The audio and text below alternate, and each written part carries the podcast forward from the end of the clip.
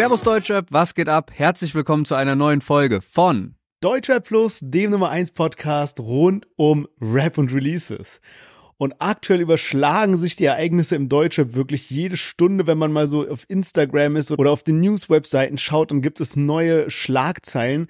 Darüber sprechen wir heute natürlich, aber starten tun wir rein mit fünf spannenden Songs, über die es auch sehr viele interessante Hintergrundinfos gibt. Und zwar fangen wir an mit Haiti zusammen mit Shoki und dem neuen Track Satisfaction. Danach kommt Paula Hartmann mit Tilo, eine ganz diepe Nummer und zwar ist sie Sag was, gefolgt von Luciano, der seinen Intro-Track rausgehauen hat für sein neues Album Seductive. Und dazu gibt es auch weitere Infos, zum Beispiel die Tracklist inklusive Features. Danach machen wir weiter mit Chelo und Abdi und ihrem Track Metzeral und zu guter Letzt kommt Jigsaw, der wirklich eine komplette Diss-Track-EP rausgehauen hat und damit ganz besonders gegen PA Sports geshootet hat. Äh, das Ganze ist komplett eskaliert und wir hören rein in den Song Hard Knock Live. Ja, Deutschrap macht 2024 wirklich da weiter, wo es 2023 aufgehört hat. Also Jigsaw vs. PA Sports beziehungsweise ganz Life is Pain. Ganz großes Ding grad. Kapi hat ja dann auch noch einen Distrack gegen Yakari rausgehauen. Das ist eigentlich total untergegangen irgendwie. Und letzte Woche hatten wir ja Finch schon mit dabei. Der hatte ja eine Ansage an Nina Schuber gedroppt. Und diese Woche gibt's Beef mit Katja.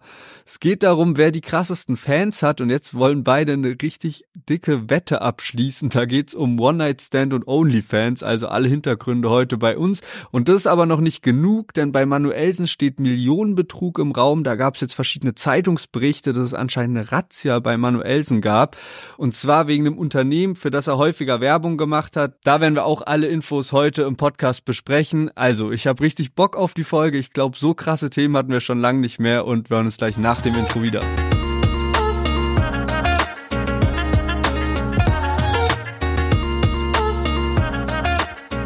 Ja, ich sitze gerade an meiner Masterarbeit und gehe dazu häufiger auch am Wochenende ins Büro. Und neulich bin ich so freitags da gewesen und hatte dann irgendwann so eine Phase, in der ich richtig produktiv geworden bin. Und dann habe ich aber einfach Todeshunger bekommen. Und unser Büro ist zwar direkt in der Stadt, aber was zu essen holen gehen dauert halt dann doch insgesamt irgendwie immer so eine halbe Stunde und man wird halt voll aus der Konzentrationsphase geschmissen. Und ich schwöre, seitdem habe ich jetzt jedes Mal einen Notfall-Y-Food dabei. Also unser Kooperationspartner Y-Food hat uns ja hier eingedeckt mit allen möglichen möglichen Geschmacksrichtungen. Und wenn ich mich so zurückerinnere, damals in der Klausurenphase hätte das einfach so gerettet. Also jeder, der irgendwie schon mal was lernen musste, egal ob Schule, Ausbildung, Uni und dafür in die Bib gegangen ist, weiß, wovon ich rede. Du kommst ja da in der Bib an und dann sucht man erstmal eine halbe Stunde einen Platz, dann irgendwann trifft man noch einen Kumpel, quatscht da auch erstmal eine halbe Stunde. Dann war Klausurenphase auch immer im Januar oder Juli und ich bin ja so ein bisschen Fußball interessiert. Da war dann immer so Transferfenster offen. Dann habe ich erstmal eine Stunde irgendwie die neuesten Transfers gecheckt und dann nach so zwei Stunden ging es dann so langsam los. Und dieses Hungergefühl reißt einen so raus und du darfst da ja auch nichts zu essen mit reinnehmen und so. Deswegen, also damals hätte wirklich Y-Food richtig gerettet. Jetzt rettet's mich auch. Absolute Empfehlung, die Trinkmahlzeiten von Y-Food. Damit ist man wirklich in Sekunden gesättigt. Körper bekommt eine ausgewogene und vollwertige Trinkmahlzeit mit allen Vitaminen, Proteinen, Ballaststoffen, was der Körper halt so braucht. Und was für mich noch gut ist, ist, dass die Drinks auch laktose- und glutenfrei sind. Es gibt insgesamt super viele coole Sorten. Sherwin, du hast ja schon in den letzten Wochen ein bisschen so deine Lieblingssorten angeteasert. Bisher ist mein Favorit Cold Brew Coffee, den du mir auch empfohlen hast. Ich hatte aber auch schon Überraschungsmomente so mit Happy Banana oder mhm. Cinnamon Stardust, also mit Zimt, die ich auch sehr krass fand. Und als nächstes will ich jetzt die Erdbeersorte testen.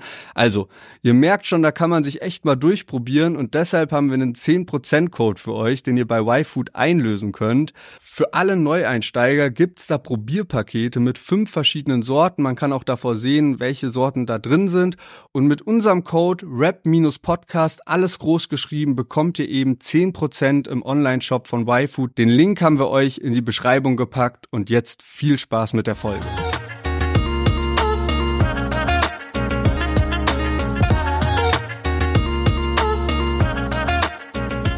Yes, schön, dass ihr alle eingeschaltet habt. Mein Name ist Lennart, ich bin hier mit Sherwin. Herzlich willkommen zu unserem Deutscher Podcast. Danke für die ganzen Nachrichten, die ihr uns geschickt habt letzte Woche zur 200. Folge. Und ich will noch mal auf einen Kommentar eingehen, beziehungsweise eine Nachricht von Lensline Media. Ich habe ja letzte Woche beim Q&A gesagt, dass Sherwins Eigenschaft ein bisschen lustig ist, dass er eben manchmal so vergesslich ist und man mit Sherwin auch die Deutschrap-Geschichte nochmal neu schreiben könnte. Und natürlich genau in der Folge ist mir dann auch ein Fauxpas passiert. Ich hatte ja gesagt hier, Saphir, der hat ja bisher nur ein Album rausgebracht, seit 2017 macht er gar nichts mehr und dabei völlig übersehen, dass er ja 2022, als die 187 Straßenbande eben diesen XXL Release Friday hatten mit äh, Alex, mit Maxwell und eben mit Saphir Solo-Album, Saphir eben sein Album organisiert rausgebracht hat. Das hatte ich irgendwie gar nicht mehr auf dem Schirm übersehen, deswegen danke für die aufmerksame Nachricht an Lensline Media. Ja, da kann ich mich eigentlich direkt anschließen. Ich hatte ja letzte Woche schon so, so ein bisschen durch die Blume angekündigt, ja, da gibt's ein Interview, was mit viel Glück rauskommen könnte am Donnerstag. Und äh, da können wir eigentlich gleich weitermachen mit dem Behind the Scenes, was wir so als 200. Episoden-Special letzte Woche hatten. Und zwar, ja, man nimmt halt so ein Interview auf und dann muss es geschnitten werden und dann muss es nochmal äh, abgesegnet werden. Man muss noch was nachkorrigieren und nochmal hin und her und hin und her und sowas. Und deswegen ist es immer so eine Frage, wann teasert man dann das Interview an? Falls es dann doch rauskommt, dann will man ja schon mal Bescheid gesagt haben, aber hat halt auch das Risiko, dass es sich verschieben könnte. Und genau das ist jetzt der Fall.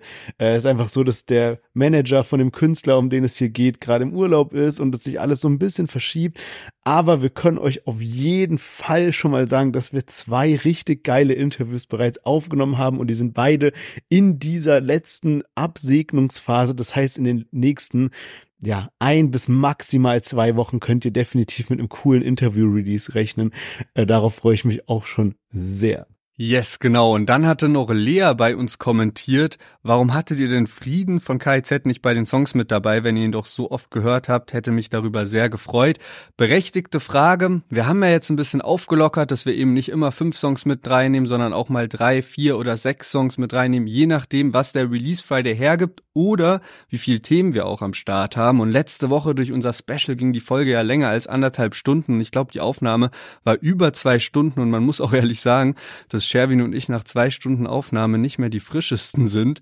Und wir haben halt gemerkt, ne, dass sich das immer negativ auf, ja, oft sind die, die Themen ja der Höhepunkt der Episoden, dass sich das dann einfach ein bisschen negativ darauf auswirkt. Und ja, wir hoffen uns dadurch auch einfach, dass die Folgen insgesamt unterhaltsamer sind, weil man nicht immer fünf Songs mit reinnehmen muss. Und dadurch wird es halt auch irgendwie dazu kommen, dass man einen Song, den man eigentlich feiert, halt nicht mit reinnimmt. Aber trotzdem wollen wir natürlich unsere Abwechslung beibehalten und erhoffen uns dadurch auch mehr über Künstler berichten zu können, wenn wir eben nur in größeren Abständen über sie sprechen.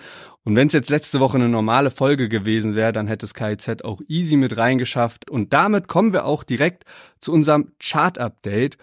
Und zwar KIZ ist mit Frieden auf Platz 22 in den Singlecharts gechartet. Luciano haben wir auf Platz 21 mit dabei, Summer Jam und Billard Show auf Platz 20 und Reezy hat den höchsten Neueinstieg auf Platz 6 hingelegt. Und bei den Albumcharts hatte ich es letzte Woche schon ein bisschen angekündigt.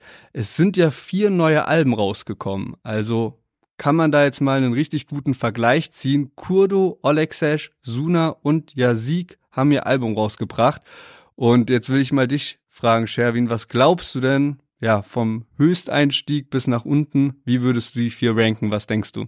Uff, sehr schwierig, finde ich, weil zum Beispiel so Yazig, bei dem weiß ich, dass der so krassen Hype hat im Moment, aber ich persönlich bin noch nicht so ganz, ne, da so drin, irgendwie, dass ich den so privat so pumpe. Deswegen ein bisschen schwer zu beantworten, aber ich hätte jetzt mal gesagt, also ich finde, Oleg Sesh hat ein richtig, richtig starkes Album hingelegt. Ich habe das heute mir nochmal so komplett durchgehört. Deswegen hätte ich gesagt, Oleg Sesh hat am besten gechartet. Danach glaube ich ja Sieg wegen seinem krassen Hype im Moment, gefolgt von Kurdo und an letzter Stelle Suna, weil der nicht so viel Promo gemacht hat. Aber kann auch sein, dass ich komplett falsch liege. Was ist denn die Antwort? Also komplett falsch liegst du nicht, aber auch nicht komplett richtig. also ja, Siegshype hast du ein bisschen unterschätzt. Der Junge ist zum allerersten Mal in seiner Karriere auf Platz eins der Albumcharts gegangen. Richtig, richtig stark. Also wirklich sehr heftig und ähm, ja, hat da so ein bisschen die alten Hasen eigentlich auch gut abgehängt. Also Oleg Sesh, wie du schon sagst, hat echt ein starkes Album abgeliefert, ist auf Platz sieben gegangen und Kurdo auf Platz 22 und bei Kurdo bin ich mir auch nicht sicher, ob der einen Bundle mit dabei hatte oder nicht und Suna habe ich halt gar nicht gefunden in den Charts. Also ich glaube, der ist wirklich nicht gechartet. Und äh, das, was ich jetzt vorgelesen habe, sind so die offiziellen deutschen Albumcharts und von Spotify gibt's aber auch so ein Ranking, ähm, ja, wie dort die Alben performt haben. Und da ist ja Sieg auch auf Platz 1, Oleg Sesh auf Platz 8, Kurde auf Platz 21, also wirklich alles sehr ähnlich. Und Suna ist da zumindest auf Platz 46. Aber ja, muss ich auch ehrlich sagen, bei Suna verstehe ich das nicht. Also ich verstehe es bei, beim besten Willen nicht, ähm, wieso der ein Album ohne Promophase raushaut. Und ich kann mich dran erinnern, das war schon beim letzten Album so, auf Loop hieß es, das ist auch quasi irgendwie über Nacht gedroppt oder so mit einer Single im Voraus oder so. Und wir hatten da auch gesagt, so, ey, es fühlt sich an, als würde er einfach dieses Album bringen, um halt aus einem Vertrag rauszukommen. Und genau das gleiche ist jetzt wieder, auch wenn man sich mal so die Cover anschaut. Das sind, also, das sind jetzt keine krassen Cover irgendwie für ein Album. Das jetzige Cover von Suna, das sieht so bisschen aus wie, wenn du irgendwie bei YouTube Suna-Type Beats ein Bau, äh, eingibst, so, ne? Und dann ja. so Vorschläge von irgendwelchen Produzenten kommen, die sich halt irgendwie so ein Comic-Cover von einem Rapper zeichnen lassen, so ungefähr. Ich weiß nicht, was da los ist. Mal schauen. Über Suna werden wir wahrscheinlich nächste Woche reden, denn da gibt's auch Beef, steht im Raum mit Bojan von Catalea Edition. Also wer weiß, was uns da erwartet. Aber jetzt würde ich mal sagen, fangen wir an mit den Songs von dieser Woche. Haiti und Shoki Satisfaction. und ich liefer dir eine Show. Ja, du bist mein Sexslave, ja, ich mag es dreckig. Es gibt kein 69, doch du leckst mich. Ich bin ein Star, das war das letzte Mal. Ich bin von dir enttäuscht, weil du ein Knecht bist. Ein guter. Money machen, das ist Satisfaction. Ja, ich habe das, was sie gern hätten. Die Uhr sagt Diamant, du kannst mich wecken. Doch wenn du mit mir redest, halt die Fresse. Money machen, das ist Satisfaction. Runter auf die Knie, denn du musst betteln. Mein Rock ist kurz, ich hab dich an der Kette. Wenn du dein Konto für mich leer machst, bitte lächeln. Schnell weiße Ketten, so wie Rick Ross. Der echte Rick Ross, genau der Real Rick Ross. Wieso hab ich schon Streit mit dem Big Boss? Ich bin um 1800 da, denn ich regel Yes, Haiti zusammen mit Shoki und dem neuen Track Satisfaction. Und ich muss sagen, ich war schon sehr hyped auf den Track als ich nur so die Promo dazu gesehen habe, ne, die waren dann so zusammen in so einer in so einer Fotobox an so einer Berliner Haltestelle irgendwie und dann ist auch das Wort Satisfaction auf dem Cover von diesem Song jetzt ist so geschrieben wie irgendwie das Logo von dieser Fotobox da. Ich weiß nicht genau, wie die es gemacht haben, aber sieht auf jeden Fall cool aus. Die haben einen fetten Hype davor ausgelöst und auch jetzt, als der Track rauskam, er ist natürlich polarisierend. Wir haben gerade die Lyrics gehört, gerade von Shoki und dafür ist sie halt nun mal auch bekannt, ne? Ich habe aber so ein bisschen das Gefühl, das ist halt irgendwie so so das Agro-Berlin von heute in einer gewissen Weise. Jetzt nicht falsch verstehen, ne? aber es ist so, Agro-Berlin war damals auch so mega schockierend, irgendwie so was Neues und so. Und genauso machen die das jetzt auch. Aber das dann noch gepaart mit dieser krassen Selbstbewusst, mit diesem krassen Selbstbewusstsein von zum Beispiel Haiti, finde ich ultra geil, wenn sie so irgendwie so Sachen float wie dieses, wenn du mit mir redest, halt die Fresse oder wie sie so in ihren Part reinstartet auf so richtig ja, so ein bisschen auf so locker mit so schneeweiße Kette, so wie Rick Ross, der echte Rick Ross, genau, der real Rick Ross. So, das sind halt einfach so Parts, ich weiß nicht, die sind irgendwie geil und deswegen muss ich sagen, feiere ich den Song sehr. Ja, auf jeden Fall eine starke Kombi. Ich bin auch echt gespannt, wie sich so Shoki entwickelt, weil auf die muss man jetzt echt so ein Auge legen dieses Jahr weil ich glaube, die könnte irgendwie so, ja, die hat halt was insgesamt, ne? Also, das feiere ich halt auch daran. Das muss man jetzt nicht unbedingt mögen und ich kann auch verstehen, wenn man damit gar nichts anfangen kann, wenn einem die Lyrics zu hart sind oder so. Aber wenn man es jetzt einfach mal so ein bisschen betrachtet aus, okay, wie einprägsam ist es, dann hat Shoki erstmal eine krasse Stimme, die Lyrics fallen einem total auf, dann dieses ganze anonyme Auftreten mit so Maske und alles Mögliche, ne? Das ist so, man hat direkt Schoki im Kopf quasi. Also sie tut was dafür, sich so ein Image aufzubauen und hat einen Wiedererkennungswert. Und dann war sie ja bei Chiago als Feature mit drauf, hat dadurch auch nochmal mehr Aufmerksamkeit bekommen. Sie ist Teil von TBK, Tiefbasskommando, die auch so eine Fanbase haben und wo wirklich eben oft verglichen wird mit, ja, das erinnert dann doch an die 2000er Jahre Berliner Rap besonders. Also mich persönlich erinnert sehr krass eben an so King Orgasmus One, Frauenarzt und so. Und ja, so ein Feature von Frauenarzt, der finde ich auch eine so ein bisschen hohe Stimme hat oder auch sehr einprägsame Stimme hat. Und Shoki würde schon sehr hart gehen, also würde irgendwie krass passen. Und ähm, ja, da kann man echt gespannt sein, was Shoki dieses Jahr so reißt. Also ist für mich so ein bisschen so von Female Rap so der Underground-Star, der aber Potenzial hat, dieses Jahr eine größere Reichweite zu erlangen. Ja. Ja, ich glaube auch, die war jetzt zum Beispiel auch bei Hype Culture, die haben so ein äh, neues Video rausgebracht über Techno, Berghain und sowas. Und da ging es so ein bisschen darum, dass ja damals zum Beispiel in diesen Bushido-Zeiten war ja so Techno voll verpönt, ne? Der hat ja oft so Raver als Beleidigung benutzt und so. Und heutzutage ist es halt quasi eins mit der Deutschrap-Kultur. Irgendwie, wenn man sich mal so Künstler wie Chiago oder Domiziana oder keine Ahnung was anguckt oder so, ne, ist es ja irgendwie so derselbe Typ Mensch, der diese Deutschrapper und Rapperinnen hört, der geht auch genauso gut auf Techno feiern irgendwie, ne? Also so ist irgendwie so eins. Es geworden. ist nicht mehr so krass anti wie damals. Also früher genau. war es wirklich, glaube ich, auch so, dass ein Techno-Fan konnte gar nichts mit Deutschrap anfangen und umgekehrt so ja. ungefähr. Ja, genau. Und da hat sie eben auch gesprochen. Also Shoki, die war da eben so in dieses Video mit eingebunden und ich war voll überrascht, wie höflich und gerafft und lieb und sowas, die rüberkam. Weißt du, wenn man so die Texte hört, dann denkt man so ein bisschen, die ist so eine Taffe und alles mögliche. Die war so voll lieb in diesem Video irgendwie, also sehr, sehr korrekt auch, was sich ja auch positiv auf so eine Karriere auswirken kann. Und ich finde auch das mit der Maske richtig gut, muss ich sagen. Wir hatten da ja in den letzten Folgen schon öfter mal drüber gesprochen, so Maske, ja, nein, irgendwie. Und ich muss sagen, ich find's echt gut, wenn Rapper so eine Maske tragen, weil ich bin irgendwie so einer, ich brauche das, dass so die Künstler, die ich krass abfeier, dass die irgendwie so ein gewisses Superstar-Image haben, sowas Unantastbares, sowas vielleicht auch so ein bisschen was nicht ähm, jedermann-mäßige, ne, sowas Besonderes halt. Und wenn du jetzt keine Maske hast, dann ist es, glaube ich, sehr, sehr schwer über Dauer dieses Image aufrecht zu erhalten, weil irgendwann bist du halt die Person hinter der Maske. Irgendwann machst du mal eine Instagram-Story und bist irgendwie, keine Ahnung, gerade aufgewacht mit verwuschelten Haaren und trinkst deinen Kaffee und was weiß ich was.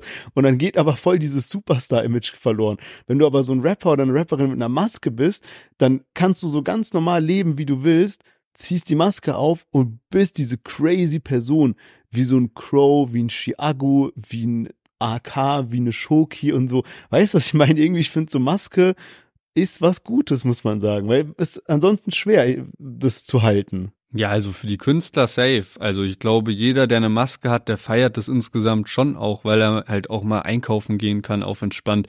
Ich frage mich bloß, wie das jetzt so bei so, also ne, bei einer Schoki weiß man gar nicht, wie sie aussieht, kann es gar nicht erahnen, weil man ja wirklich einfach nur Augen, Nase, glaube ich, und Mund halt sieht, aber sonst nix. Aber zum Beispiel so ein Chiagu, diese Skibrille ist ja jetzt nicht so oh mein Gott, wie wird er da drunter wohl aussehen, weil nur die Augen verdeckt sind. Und den sieht man ja schon häufiger mal im Fußballstadion, hier Olympiastadion bei Hertha oder irgendwie jetzt am Wochenende bei den Demos gegen äh, Rechtsextremismus. Und da frage ich mich schon, wie der da dann auftritt. Also, ne, ob der dann, der hat ja nicht im Fußballstadion die ganze Zeit die Skibrille auf, oder? Ja, aber ich glaube trotzdem, allein nur wenn du so die Augen nicht kennst, dann würdest du jetzt nicht, wenn du so random über die Straße läufst und der läuft dir entgegen, sagen so, alter Chiagu, weil das ja immer so das Erste ist, wo man irgendwie drauf guckt, ne? Also da würdest du ja, vielleicht aber fast noch ich meine, Chiago hat schon eine, schon eine Frisur, die jetzt nicht jeder hat. Ja, true. Gut, vielleicht hätte ich ein Cappy auf oder sowas, aber ich, also ich glaube, dass, dass die Brille von Chiago schon reicht, um so 80 Prozent des Schutzeffektes einer Maske zu erzielen irgendwie. Vielleicht gibt's halt paar Fans, die am richtigen Ort zur richtigen Zeit checken, so, oh mein Gott, das muss Chiago sein. Aber selbst dann hast du ja immer noch die rechtliche Komponente, dass du sagen kannst, wenn dich jemand filmt, hey, das geht nicht klar, weil ich als Künstlerperson, ich habe einfach diese Maske auf und mich als Privatperson ohne Maske darfst du nicht filmen sozusagen. Aber ich ja, ich glaube schon, dass es Chiago in einer gewissen Weise schützt. Ja, wäre auf jeden Fall mal so eine spannende Frage an ihn, so, ne? Also wie häufig er so erkannt wird, würde mich mal interessieren. Mhm. Wenn wir schon bei Äußerlichkeiten sind, äh, kennst du Vicky, also diese, diese Kinderserie? ja, dieser, dieser, ähm, dieser Wikinger. Ja, ja, genau, ja. genau. Und wenn, also das ist jetzt eine schlechte Überleitung, aber stell mal vor, Haiti und Tilo, also Haiti aus dem Musikvideo so, mhm. mit der Frisur, mit den orangen Haaren und Tilo von vor zwei Jahren hätten ein Kind zusammen. Dann wäre das halt einfach Real Talk Wiki. Also ich habe neulich wieder so ein altes Tilo-Interview gesehen, da wo er so die Haare auf halb lang hatte. Mhm. Da sah er schon ein bisschen Wikinger-like aus. So, und Tilo ist auch jetzt gerade sehr häufig in Interviews, hat da jetzt auch neulich ein Interview bei 16 Bars gegeben, da können wir auch später ein bisschen reden, hatte sich da auch zum Beispiel zu Bushido und Sido geäußert und hat jetzt ein Feature bei Paula Hartmann auf dem Song Sag was gehabt. Denn Paula Hartmann ist gerade in der Promophase zu ihrem neuen Album und es ist wirklich eine sehr diepe Nummer. Und ich glaube, an der Stelle ist auch angemessen zu sagen, Triggerwarnung wegen Drogen und Überdosis-Drogen und auch das Video ist sehr, sehr krass, so in Richtung Suizid und so können wir ja gleich ein bisschen genauer drüber sprechen. Aber jetzt hören wir rein in den Song. Sag was. Jetzt weinst, wein ich auch. Haut in die Stadt. Sag was, komm, sag was. Letzte Chance und sonst war's das. Guck nicht so, als wär's damals. Guck nicht so, als wär's damals. Sag was, komm, sag was. Sonst tu ich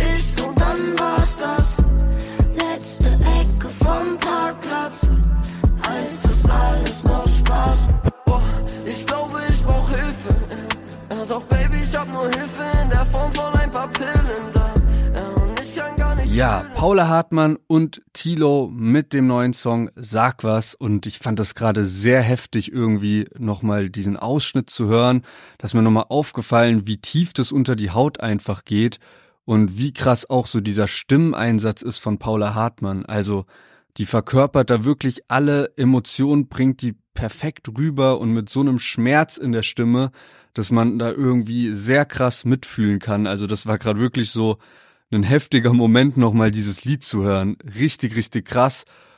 Und ja, einfach heftig. Auch das Video dazu, ne, es ist so recht simpel gehalten, ne, von, ne, es ist einfach nur so eine Szene, die die ganze Zeit quasi durchläuft, wo Paula Hartmann dann eben auch auf den, an so einer U-Bahn-Station sitzt oder liegt und dann auch noch so ein anderer Typ mit in dem Video ist und dann teilweise eben an einem Seil hängt, so wie als hätte er sich selbst umgebracht und ja, einfach sehr So heftiges heftig. Lied. Ja. Ich muss sagen, also das hat mich auch so richtig, richtig krass ge- getriggert, getroffen irgendwie, als ich das Video zum ersten Mal gesehen habe, weil, wie du gerade richtig gesagt hast, also man sieht halt so ein Close-up von Paula und dann sieht man ein Close-up von diesem Schauspieler und die gehen immer so ein bisschen weiter weg nacheinander und sie singt halt, er guckt eigentlich nur so ein bisschen traurig, was schon so, ne, so ein gewisses Setting gibt und dann sieht man irgendwie immer, wenn der Cut von Paula kommt, glaube ich, so irgendwas am linken Bildrand, so man denkt, hä, was war denn das jetzt, was war denn das jetzt, da, da ist irgendwas kurz so ins Bild und wieder raus und wieder, ne, und es zoomt eben weiter raus und auf einmal sieht man, ja, wie er da so am Zappeln ist irgendwie. Und das hat mich so krass getroffen, also, also so, weiß ich nicht, ich glaube, das trifft irgendwie jeden Menschen sehr, sehr krass, wenn man sowas mal sieht. Natürlich ist es hier irgendwie als so künstlerisches Element eingebaut worden, aber boah, das ist wirklich heftig, muss ich sagen. Und das, da musste man auch so, so ein, ja, keine Ahnung, so ein paar Stündchen dann drauf klarkommen, irgendwie, was man da gerade gesehen hat. Wirklich heftig gemacht, muss ich sagen. Ich hatte mich am Anfang gefragt, ob Tilo der Richtige ist für diesen Song, weil ich habe in der ersten Sekunde gemerkt, dass Paula Hartmann das wirklich so 10 von 10 umgesetzt hat. Ich find's auch immer so krass bei ihr.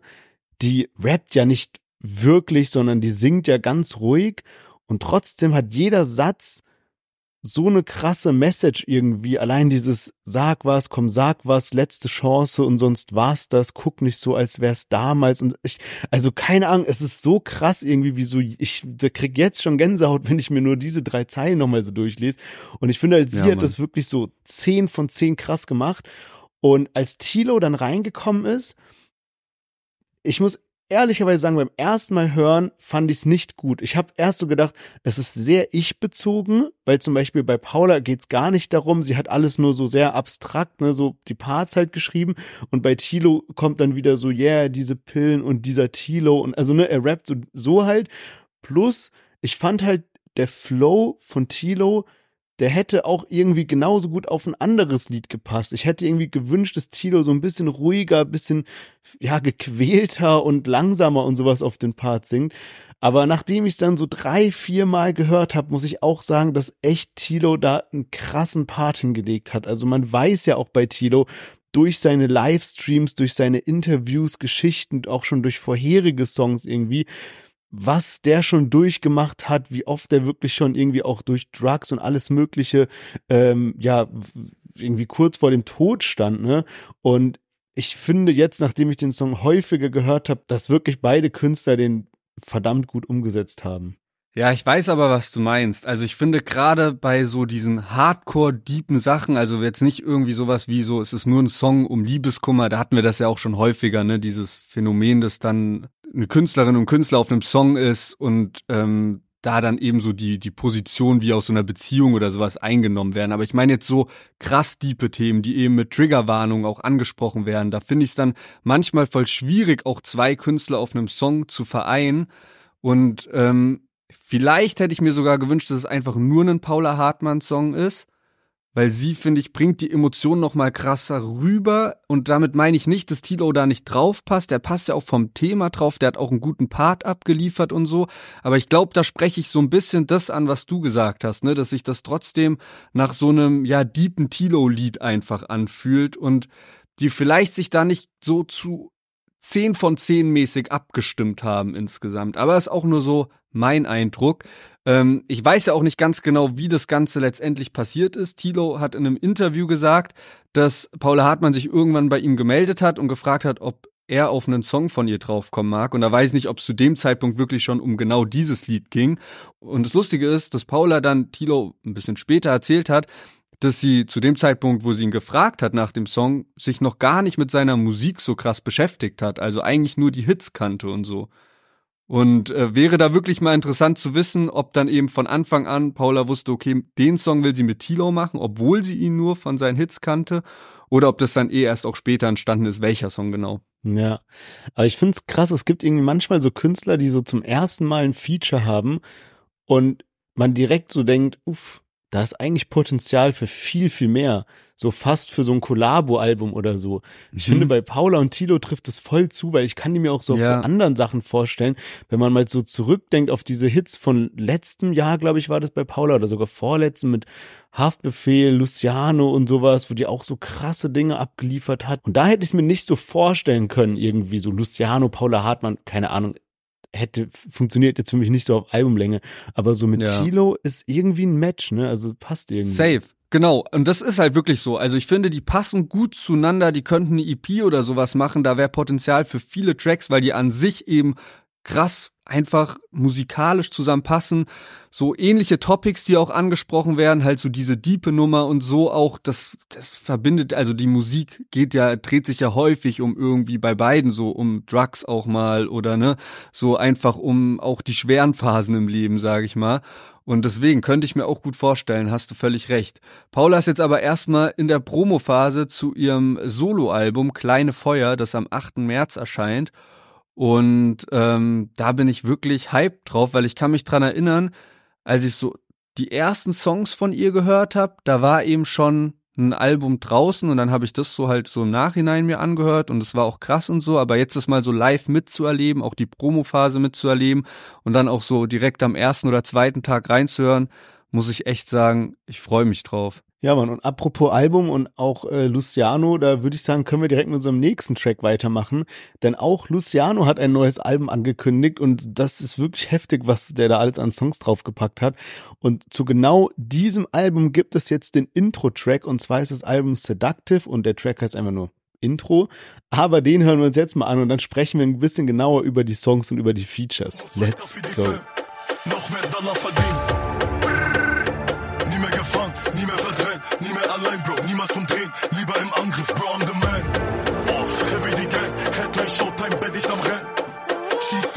Wie gefällt my type, I'm a businessman. Immer noch Herz trotz all dem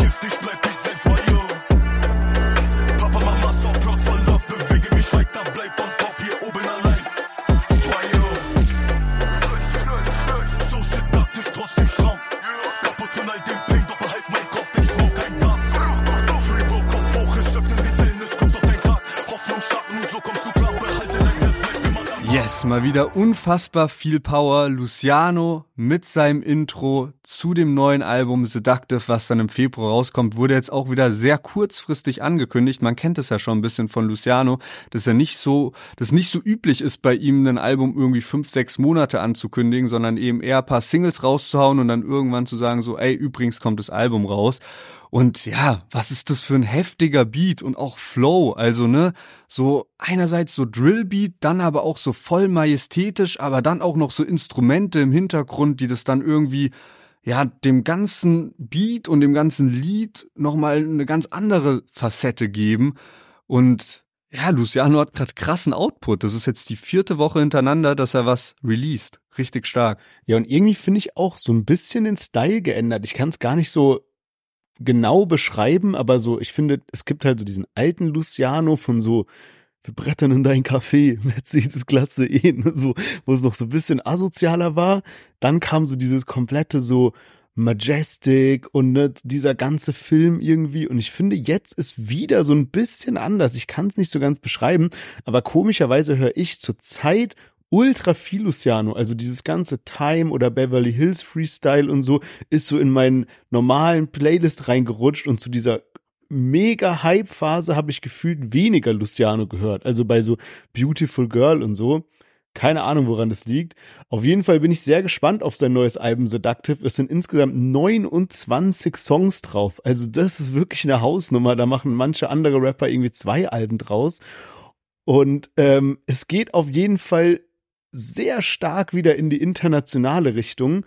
Einerseits durch die Features, ich lese es mal vor, Oma Lay, Aitch, Nems, Bia, Niska, Freeze, Corleone, Uzi, Sfera Ebasta, Steflon Don, Hoodblack, Murat, Jizzes und Raff. Also man merkt schon, keine Ahnung, ich weiß nicht, vielleicht habe ich auch paar äh, Artist-Namen jetzt falsch ausgesprochen, aber ich glaube, da sind nur drei von Deutschrapper, beziehungsweise Hoodblack halt so als Gruppe. Und auch wenn man sich mal die Titel anschaut, sind die alle international geschrieben, ne? Also Englisch oder irgendeine andere Sprache, wo man trotzdem so auf, in jedem Land der Welt irgendwie versteht, was damit gemeint ist. Bis auf den Titel mit Raf Kamura, Kinder der Streets, wo zumindest zwei von drei Wörtern äh, auf Deutsch sind. Aber da merkt man auf jeden Fall, ne, der Fokus bei Luciano ist weiterhin international von seinem Klangbild und auch von seinen Titeln und so. Ähm, deswegen habe ich direkt auch mal dieses neue Feature von Spotify abgecheckt, wo man die größten Städte sieht, wo die HörerInnen herkommen. Und bei ihm sind aber tatsächlich alle aus Deutschland. Also ich hatte jetzt irgendwie so erwartet, dass da eine Stadt kommt, irgendwie so Paris, London, keine Ahnung, sowas. Wäre auf jeden Fall wild gewesen, weil. Okay, das, das wäre aber schon sehr, sehr übertrieben gewesen, glaube ich. Ja, wäre wär, wär krass, aber ich meine, wird so ein bisschen erklären, weil dann die nächste Sache ist wiederum, diese internationale Strategie scheint aufzugehen, denn er ist nach wie vor der Künstler mit den meisten monatlichen Hörern und das mit mittlerweile einem wirklich großen Abstand, muss man sagen. Und zwar hat er 7,3 Millionen monatliche Hörer und der nächstgrößte Künstler ist Raf Kamora mit 5,9. Also 5,9 zu 7,3 ist schon noch mal ein Jump, ne? Kurz nach Raff kommt Chiago, was auch erwähnenswert ist, denn Chiago war ja die letzten Male, als wir diese Übersicht mal gegeben haben, war er immer so Platz fünf. Mittlerweile ist er Platz drei vor Apache sogar. Also es ist, ne, es ist Luciano, Raff, Chiago, Apache. Wirklich, wirklich heftig, sowohl für Luciano als auch für Chiago. Ja, Chiago bringt, glaube ich, jetzt auch am Freitag einen neuen Song raus. Der hat auch übrigens seinen Style jetzt komplett geändert. Mhm. Da werden wir aber nächste Woche ein bisschen drüber sprechen. Da gibt's auf jeden Fall einiges dazu zu sagen. Aber ja, wegen, wegen, ne, woher hat Luciano seine Fans oder monatlichen Hörer? Es ist halt nicht so ein Fall wie jetzt bei einem Summer Jam oder Mero, wo man dann so weiß, okay, die haben halt auch einfach diese krass türkische Fanbase aufgrund türkischer Lieder, sondern bei Luciano ist halt eher so ein Ding, das sieht man ja jetzt auch an dieser Feature-Liste, ne? Die kommen von überall. USA, UK, Spanien, Italien, da ist alles mit dabei und überall pickt er sich dann natürlich so paar monatliche Hörer aus diesen Ländern. Und man merkt ja aber auch, dass diese Zusammenarbeiten auch wirklich wahrscheinlich auf Freundschaften ein bisschen basieren, ne? Also so ein Svera Ebasta ist jetzt zum zweiten Mal mit dabei, ein Aitch ist zum zweiten Mal dabei, Bier, der Song ist schon draußen, aber war ja auch die zweite oder dritte Zusammenarbeit sogar. Und ja, den ein oder anderen Deutschen hätte ich mir wahrscheinlich noch mit drauf gewünscht auf dem Album, aber 29 Tracks ist schon sehr, sehr krass. Es gibt auch noch einen Intro 2. Also das ist dann die zweite Anspielstation. Bin mal gespannt, wie das klingt. Vielleicht kriegt man das auch noch vorab. Und ja, dafür, dass da 29 Tracks drauf sind, sind bisher, glaube ich, so sieben Singles oder so raus. Das hält sich eigentlich auch noch im Rahmen. Also man kann sich da wirklich drauf freuen. Und ich hatte schon gesagt, dass Luciano so ein bisschen, naja, ich weiß nicht, ich habe das Gefühl, der gibt aber nicht so viel Wert auf die Promo zu seinen Alben im Sinne von, ne, der macht viele Singles, viele krasse Videos und so, aber hat's auch noch nie auf Platz eins geschafft, weil da eben so, ja, dann hat er glaube ich mal keine Box rausgebracht und sowas und hat dann allein mit Streaming immer gute Platzierungen geschafft. Ich lese die mal einmal vor. Und zwar 2017 kam sein erstes richtiges Soloalbum auf Platz vier, dann nochmal vier, wieder vier, dann sechs, drei und 2022 mit Majestic auf Platz zwei. Und jetzt ist natürlich die Frage, ob er es mit Seductive zum ersten Mal in den Albumcharts auf Platz eins schafft, weil mit Singles hat er es ja schon häufiger hinbekommen. Ja. Ich meine, gut, man muss ja auch immer dazu sagen, so ein bisschen, weil wir uns immer so auf diese Charts so fixieren hier mit dem Chart-Update und so, dass das ja auch immer abhängig ist davon, was auch noch in der Woche released wird. Und ne, so Lucianus Businessmodell, glaube ich, ist einfach bisschen diese monatlichen Hörer immer krass weit oben zu halten. Ich will gar nicht wissen, wie viel man da verdient bei 7,3 Millionen monatlichen Hörern. Also das ist komplett geisteskrank irgendwie. Ähm, und ja, dafür, wie du auch eben gesagt hast, so passt halt diese Strategie perfekt. Wenn man da mal guckt, diese ganzen Künstler, die er dabei hat, ich glaube, es sind 13 Feature-Gäste, die sind alle so in seiner Größenordnung ungefähr, so Hoodblack, bisschen kleiner natürlich, aber ansonsten sind die alle bei so fünf bis sieben Millionen monatlichen Hörern. Und wenn der dann aus allen Ländern da wieder was mitnimmt, das können wir mal beobachten, ne? Also, weil er ist ja auch so groß, dass es sich für diese Künstler lohnt, den Track zum Beispiel in ihre This is bla bla bla Playlist mit aufzunehmen. Und dann wird er halt von allen, ne, also so weiß was ich meine. Ich glaube, es kann sein, dass der irgendwie bald bei acht, neun Millionen monatlichen Hörern ist oder sowas, weil er eben aus all diesen Ländern wiederum was mitnimmt. Also wir können es ja jetzt beobachten, wenn dann das Album rauskommt, weil es kann halt schon sein, dass der dann irgendwann bei den acht, neun Millionen ist. Keine Ahnung, wenn er da wirklich so viel mitnimmt. Also dann, wir haben da mal ein Auge drauf jetzt. Genau, am 9. Februar ist es dann soweit und das Album kommt raus. Es heißt Seductive, genauso wie die Tour. Und wer sich vielleicht fragt, was heißt überhaupt Seductive, das heißt verführerisch. Und wer noch nach einem verführerischen Geschenk für den Valentinstag sucht, für den haben wir jetzt eine sehr passende Idee. Und zwar haben wir ja die Kooperation mit Dreamhouse und Streetlife International, die eben die Luciano Seductive Tour organisieren. Und das Album kommt wirklich passend zum Tourstart raus, also paar Tage bevor die Tour losgeht. Die startet dann am 15.02. in der Seductive Tour in Köln. Also egal zu welchem Tourstop ihr hingeht, Valentinstag ist ja der 14.02. und danach geht's eben los. Deutschland, Österreich, Schweiz. Das Geschenk kommt genau passend. Wir haben euch den Link in die Show Notes gepackt. Da kommt ihr direkt zum Event im Shop. Und jetzt machen wir weiter mit unserem nächsten Song. Chelo und Abdi, Metzerei. Jones oder Dieter Bohl, unsere Streamingquote, das schießt Schanon. Street-Parolen fliegen eh wie Patronen. Bornheim, Eastside, Kriegszeit, Hinterhof. Sicke Mode, Goldstein Ermesie. Früher in der Hood Klingelton, Rough Riders Endem. Drop weiter Texte, das hier keine Spaß, schreibe Bass. Für Bandits aus ganz Eisenrad. Bratze da immer, Worshpick, Nepsi. Freund wird Feind, Agent Smith, Matrix, Pepsi. Nummer 7, herzlich willkommen. Real Life kein Kino, Heide, Insert Coin. Kiffen Joints. Baller busy flex, sitz im Boot, Heide Jella sieh dir Mess. Paramilitärs, Willi Bleskovic, Jagdsaison, Nazis werden abgerippt. Für die Ticker in der Stadt und im Park. Das ist Strada und nicht Gangsterrap. Ideal, Bellator, MMA. Be water, my friend, Aqua Metzeral. Yes, Chelo und Abdi mit ihrem neuen Track Metzeral und ich weiß nicht, wann ich mich das letzte Mal so krass über einen Song gefreut habe wie diesen hier. Ich bin ohne Erwartungen reingegangen und es war so, als ob man irgendwie zehn Jahre zurückgereist ist in der Zeit oder so.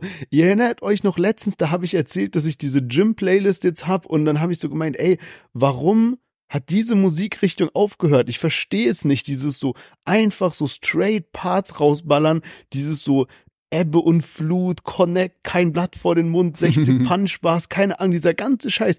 Ich finde, es gibt so Musik, wo man sagen kann, okay, gut, das war eine Epoche, die ist jetzt so ein bisschen vorbei irgendwie, aber das nicht. Ich verstehe es nicht. Ich weiß nicht warum. Vielleicht ist auch nur mein persönliches Ding und die Zeit ist vorbei. Es gibt jetzt andere Mucke oder so. Aber ich habe mich so gefreut, als dieser Song rauskam. Und auch der Part am Anfang hat man jetzt nicht gehört, irgendwie, wo ab die einsteigt mit so Partbamsen, A-Quali ab, die kommt jetzt, ja, schade, Fachabi abgebrochen und ich, ich, ich kann nicht beschreiben, was dieser Song in mir auslöst, aber es ist einfach wirklich so wie früher, als hätte man so von diesen Baba-Tracks von früher, die man heute nach x Jahren, wenn man die anmacht, noch jeden Part mitrappen kann, als ob man von diesen Songs einfach noch ein Geschenk bekommen hat. Sowieso, ah, da war noch so ein Lost-Song, den haben wir jetzt nochmal ausgepackt, der ist genau wie die ersten Songs. Es ist wirklich genau so, also einfach nur Hammer. Und ich muss auch irgendwie direkt so daran denken, irgendwie, wir hatten ja Chill und Abdi im Interview, haben mit denen so ein bisschen gequatscht und die sind ja wirklich, also wie man sie so kennt, so komplett crazy drauf und der Titel Aqua Mezzeral, ich glaube, das ist irgend so ein Wasser, was man halt irgendwie so beim Späti kaufen kann in Frankfurt oder so. Hier in Berlin haben wir zum Beispiel dieses Sackerwasser, von dem Paschanim immer rappt und sowas. Und keine Ahnung, in meinem Kopf war direkt so diese, wie keine Ahnung, ab, die sagt zu Celo so, ey, diese Aqua Mezzeral, lass mal dazu einen Song droppen oder so, weißt du, also keine Ahnung, wie der Song entstanden ist, aber genau dieses Genau so will ich die beiden, genau so einfach. Ja, Mann, sehr, sehr krasses Lied und sehr geiler Titel auch, habe ich direkt gefeiert irgendwie. Das passt auch zu Celo und Abdi. Ich hätte eigentlich gedacht, das ist das Wasser deutschlandweit in, weiß nicht, Supermärkten oder vielleicht ist auch sowas so türkische Supermärkte oder so, wo es das gibt. Auch sein, ja, weiß es nicht. Auf jeden Fall kannte ich so dieses Etikett auch schon, also das war mir irgendwie so ein Begriff, aber sehr, sehr, sehr nice. Also so viel Power auch, wie die beiden haben. Irgendwie, Seit Jahren hatte ich nicht mehr das Gefühl, dass die so viel Power in den Song gelegt haben wie hier. Und das macht mir jetzt schon so richtig Hoffnung auf dieses neue Album. Duo Numero Uno, ja auch ein geiler Albumtitel. Im Moment passt für mich alles krass mit so der Promophase. Die erste Single war ja auch schon stabil und hier halt ein draufgesetzt und Cello und Abdis Stärke war es halt auch schon immer dieses abwechselnd Rappen, ne? Also damals Hinterhof-Jargon, das Intro ist ja auch legendär. Das war ja so eine HDF-Auskopplung damals am Frankfurter Hauptbahnhof war das oder irgendeine andere mhm, Station ähm, so. Konstabler Wache, oder? Ah ja, kann auch sein, dass Konstabler Wache war. Ähm, die beiden sind ja überall in Frankfurt immer mal unterwegs. So, auf jeden Fall sehr krass. Was mir jetzt aufgefallen ist, Jill und Abdi stehen ja anders als viele andere Deutschrapper jetzt nicht unbedingt dafür, dass die so viel oder so häufig Autos in ihren Videos haben. Und da waren jetzt aber eben die Autos doch sehr präsent, ne? Ja, also ja. jetzt ernsthaft so. Es gab schon mal ein paar Singles, wo Autos mit dabei waren, aber jetzt so anders als anders als sonst im Deutschrap jetzt nie so krass der Fokus irgendwie drauf, sondern dann eher mal so eine U-Bahn-Station oder so. Und ähm, die beiden Autos im Video haben ja auch Kennzeichen und das eine FMW 385, also passt völlig gut, ne? Frankfurt Mietwagen-Tape 385 für 385i. Und das andere Kennzeichen war dann Frankfurt und dann LU. Da hätte ich natürlich bisschen passender gefunden, wenn da CA das Kennzeichen gewesen wäre. Und dann habe ich mich aber gefragt, vielleicht steht das für irgendwie, ne, irgendeinen Kürzel von den Namen, ne? Also bei Abdi glaube ich, da ist wirklich Abdi, aber bei Celo habe ich mich dann gefragt, hä, wie heißt Celo eigentlich normalerweise? Und habe das mal gegoogelt, weißt du das? Nee, ich habe ich hab, ich hab genau dieselbe Notiz aufgeschrieben und wollte dich das auch fragen, aber krass. Nee, keine ja, Ahnung, okay. wie, wie heißt Celo? Errol und ja, jetzt beim Nachnamen mache ich da wahrscheinlich sehr viele Fehler. Hussein Cehaij. So ist sein Nachname, wenn ich das richtig, wahrscheinlich übelst falsch ausgesprochen, aber Errol mit Vornamen und ich habe das irgendwie nie so abgespeichert gehabt, also hatte ich nicht auf dem Schirm. Aber es beantwortet ja immer noch nicht die Frage, für was LU steht dann. Das wissen wir immer noch nicht, nee. Weil ich meine, beide Nummernschilder haben F für Frankfurt, beide Nummernschilder enden mit 385 und dann hat es eine MW, okay, Mietwagen-Tape und LU. Ich habe mir dann nämlich nochmal so die Albenliste von Chelo und Abdi angeguckt. Ich habe mir die Albenliste von Oleg Sash angeguckt. Und ich glaube auch wirklich, es sind deren private Autos. Also macht ja auch Sinn, ne, mit den Nummernschildern und allem und dass die so prominent gezeigt werden. Aber so in letzter Zeit macht, ich glaube vor allem Chelo macht voll oft so die Stories über deren geteilten Account, wo er so in den ersten zwei Stories fährt er halt in so einem Audi und dann steigt er irgendwie aus, ist bei einem Späti, holt irgendwas, ist wieder im Audi drin. Man sieht das Auto die ganze Zeit auch in seinen Stories. Also ich glaube, das eine Auto ist auf jeden Fall das, wo Celo immer mitfährt, aber irgendwie immer als Beifahrer auch. Also vielleicht keine Ahnung vom whatever, keine Ahnung, aber trotzdem LU, was heißt dieses LU in dem Nummernschild? Das macht mich wahnsinnig. Ich, ich weiß aber ehrlicherweise gar nicht, ob das wirklich die privaten Autos von denen sind, weil ich glaube, die machen sich auch gar nicht so viel aus Autos. So, die sind sehr oft irgendwie mit der Bahn unterwegs, immer noch, glaube ich. Und ich meine mich auch zu erinnern, dass die vielleicht auch mal eine Zeit lang überhaupt keinen Führerschein oder so hatten, was ja jetzt auch nicht unüblich für Rapper ist, ne? Also häufig ist ja auch so, du hast irgendwie dann so deinen Kollegen, der dich die ganze Zeit halt fährt, weil du halt selbst auch viel am Handy sein musst, Stories machen musst und so tägliches Business von einem Rapper so, weißt Ja. du? Was auch geil war, weil wir eben über Aquamezeral gesprochen hatten und ich halt am Anfang wirklich nicht wusste, was das, also was genau von Wasser das ist. Dann habe ich halt so gegoogelt, Aquamezeral und ähm, dann gibt's ja bei Google immer diese Fragen, die dann so auch beantwortet werden, die man so aufklappen kann. Und die erste Frage, die kommt, ist, wo wird Mezeralwasser hergestellt? Und die zweite Frage ist so, was ist 385i? Also, so, ja, also, wenn Geil. du nichts googelst mit Chelen Abdi oder 385i oder so, nur was ist Aquametzeral? Zweite Frage, zack, was ist 385i? Also Sehr, haben sie schnell. Welle gemacht dafür, wirklich. weißt du, was eine richtig geile Release-Idee wäre? Chill und Abdi sind ja einfach so ein Duo und ich hoffe auch, dass das für immer so bleibt, dass die niemals irgendwie sich zerstreiten und immer halt ihre Kollabo-Alben und so raushauen. Aber ich habe mir gedacht, es wäre eigentlich nice, wenn beide mal eine Solo-EP raushauen, aber dann nicht so am gleichen Tag irgendwie, dass es dann irgendwie so ne Chart-Battle oder so gibt und der eine chartet höher als der andere oder sowas, sondern dass die beide eine EP machen und dann packen die die in ein Bundle, also dass das sozusagen als ein Bundle verkauft wird und ich fänd's ultra spannend einfach mal, weil ich glaube auch so, die ergänzen sich sehr gut und es ist ultra wichtig, dass die immer diese Kollabo-Alben machen, weil Solo-Alben wahrscheinlich gar nicht so krass ankommen würden, aber so für eine EP wäre es einfach mal richtig spannend zu hören, was so ein Cello zu erzählen hat und so einen Abdi und dann kann man auch mal so ein paar Features und sowas rauspacken. Also fände ich so für die Zukunft mal eine krasse Idee. Jetzt aber erstmal das siebte Album und ich habe das Gefühl, dass die damit wieder so an Hinterhofjargon, Akupunktur, MWT1-Zeiten so rankommen. Also ich bin echt sehr, sehr hyped drauf und habe mich auch gefragt, Jill und Abdi, die haben ja schon sehr viele Features gemacht so. Was wäre denn so für dich jetzt ein Traumfeature auf dem Chill und Abdi Album, was es aber bisher noch nie gab? Uff. Ja, ist gar nicht mal so einfach. Also ich gehe gerade mal so durch, was es alles schon gab. Das war natürlich sehr viel so aus dem Frankfurter Umfeld mit, also den ganzen 3.5i-Künstlern, Hannibal, Haftbefehl, etc. pp. Ich glaube, was ich irgendwie krass fände, wäre so ein OG Kimo-Feature, was so ein bisschen, also OG Kimo hat ja viel dieses so am Block und alles Mögliche, ne? Und das könnte man so ein bisschen umsetzen wie damals dieses Durchsuchungsbefehl mit SSIO. Das war ja auch so ein bisschen Storytelling, Knock Knock an der Door und weißt du nicht, irgendwie die Bullen stehen vor der Tür und das, der ganze Rap war so aufgezogen, dass du quasi wirklich so ein Durchsuchungsbefehl, Wohnungsdurchsuchung miterlebt hast durch den Song hinweg irgendwie. Sowas könnte ich mir jetzt mit OG Kimo gut vorstellen. Ansonsten vielleicht noch sowas, keine Ahnung, so mit sowas wie, also du hast gesagt, überraschende Features. Ich denke jetzt an sowas wie Manuelsen oder Flair oder so und dann so ein hartes Street-Ding, aber mit so einem, weißt du, so, dafür wird NRW erstmal zugemacht und Frankfurt zugemacht und dann wird ein Ding rausgehauen irgendwie. Nee, also muss nicht überraschend sein, muss nur halt sein, was es halt noch nicht gab. Also ich habe Ja. mir auch mal so meine Gedanken gemacht und ich glaube, ich fänd gerade auf dem Lied hätte ich es mir auch sehr gut vorstellen können. ne? Also wenn so ein Lied, was nach vorne geht, so ein Aker außer Kontrolle, würde, glaube ich, sehr böse kommen. Oder wenn man auch eher in so eine, ja, bisschen lockere Richtung geht, könnte ich mir auch vielleicht so ein Paschanim-Feature vorstellen, weil es ja auch schon irgendwie so sehr krass Ticker-Rap ist, den Paschanim macht. Und da ja Jill und Abdi auf jeden Fall auch herkommen und eigentlich sich viele Alben, viele Texte, sehr krass, ne, Durchsuchungsbefehl immer um irgendwie Drogen verchecken gedreht haben. Oder, wenn man jetzt mal überlegt, ne, ab die Solo-EP, After Hour Part 2, Feat Chiagu, Kappis Ja. im Slip, mit Shoki vielleicht noch drauf, so, wenn man es ganz verrückt will, so, wäre natürlich auch Ja. eine Option. Ja, Nee, true. also Celo die AK außer Kontrolle, wäre geil, wenn das umsetzbar wäre, könnte ich mir gut vorstellen. Ja, bitte macht es mal. Alright, wir kommen zu unserem letzten Track von heute und zwar Jigsaw. Es wird richtig heftig geshootet.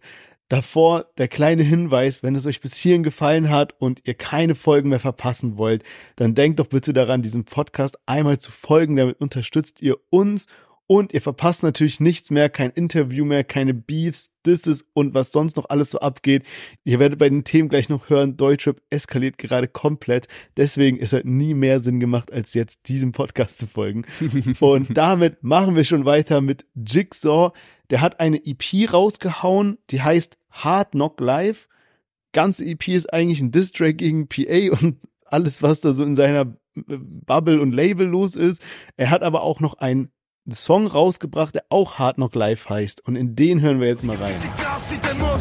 Zerstückeln mit Machete, Params gleich in einer Sekunde. Dein Tausend und Nutte verwechseln sie mit Babybomb-Puppen, weil du bist Lilliputaner. Und deine Freundin, sie blökt sich. Der CEO, der mit drohen will, ist 1,50 Meter.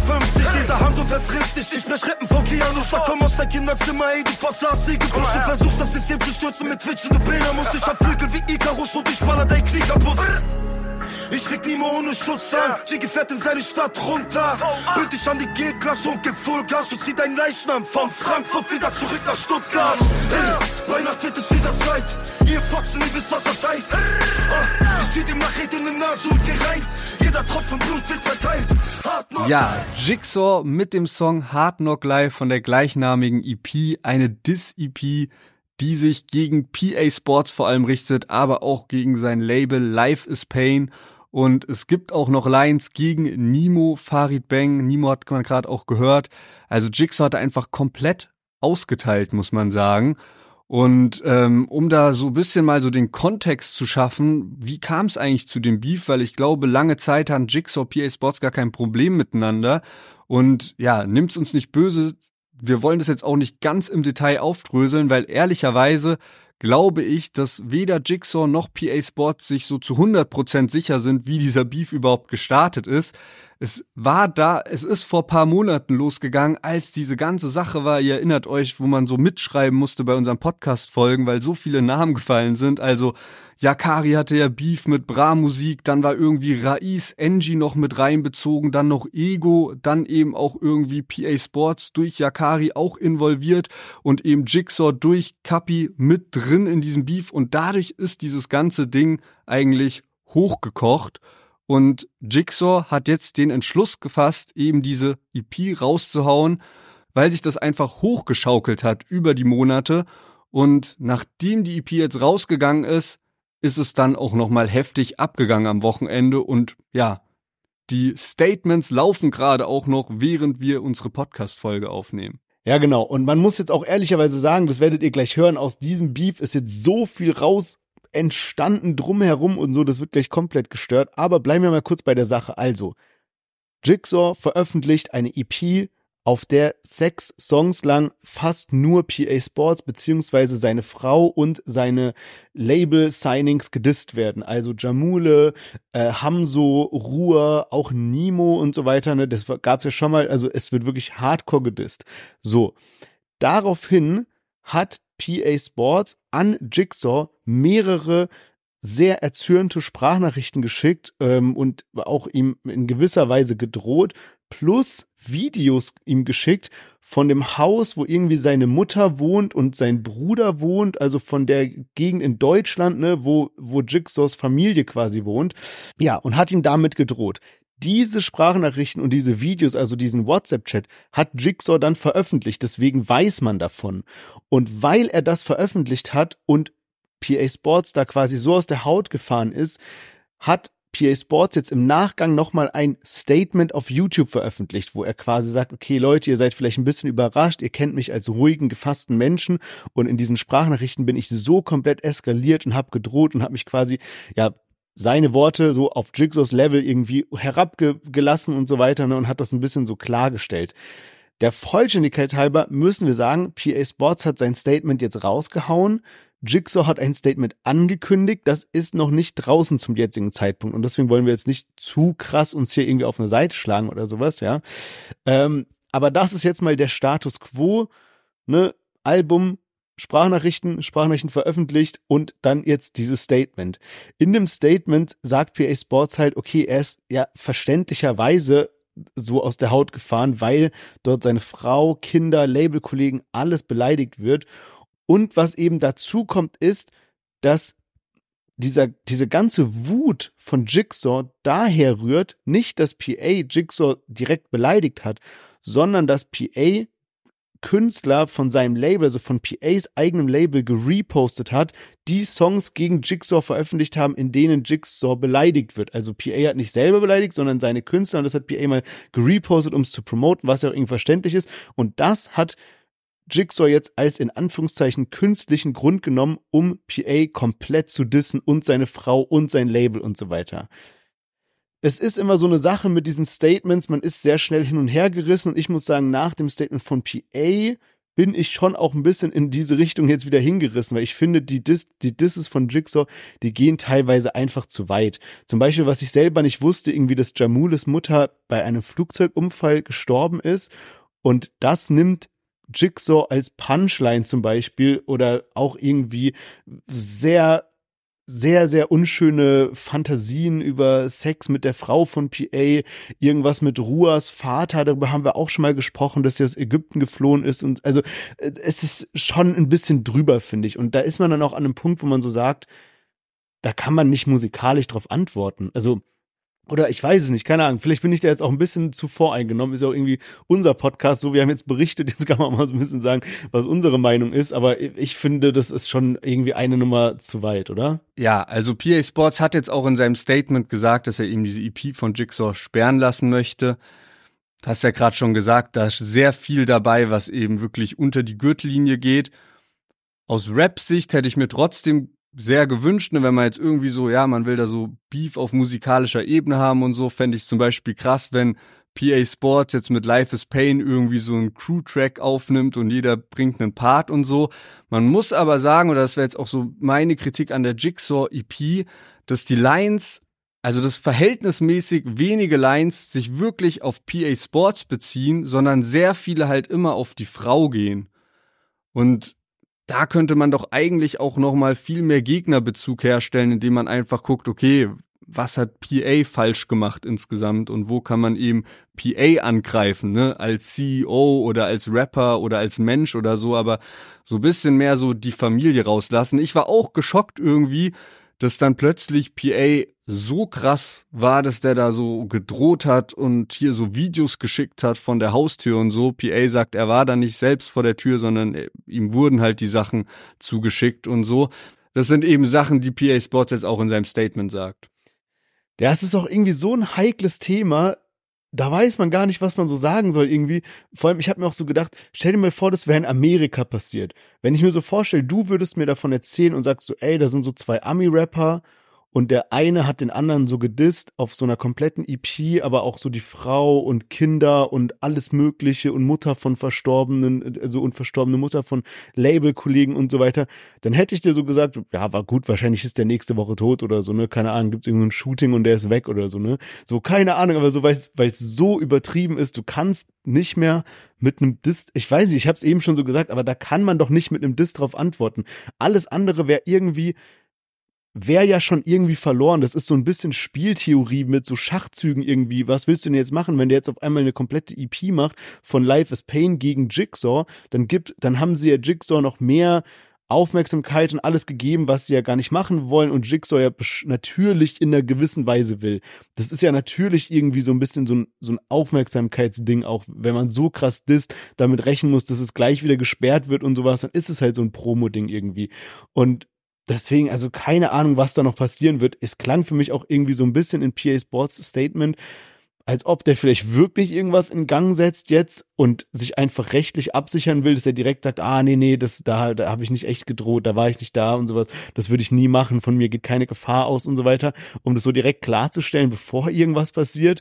Aber sind nur Vermutungen, keine Ahnung. Also man kann es drehen und wenden, wie man will. Ich finde einfach, Jigsaw hat eine gewisse Grenze überschritten, die man einfach moralisch nicht mehr kann man nichts machen. Was willst du machen? Der hat Familie, Kinder, alles beleidigt irgendwie so.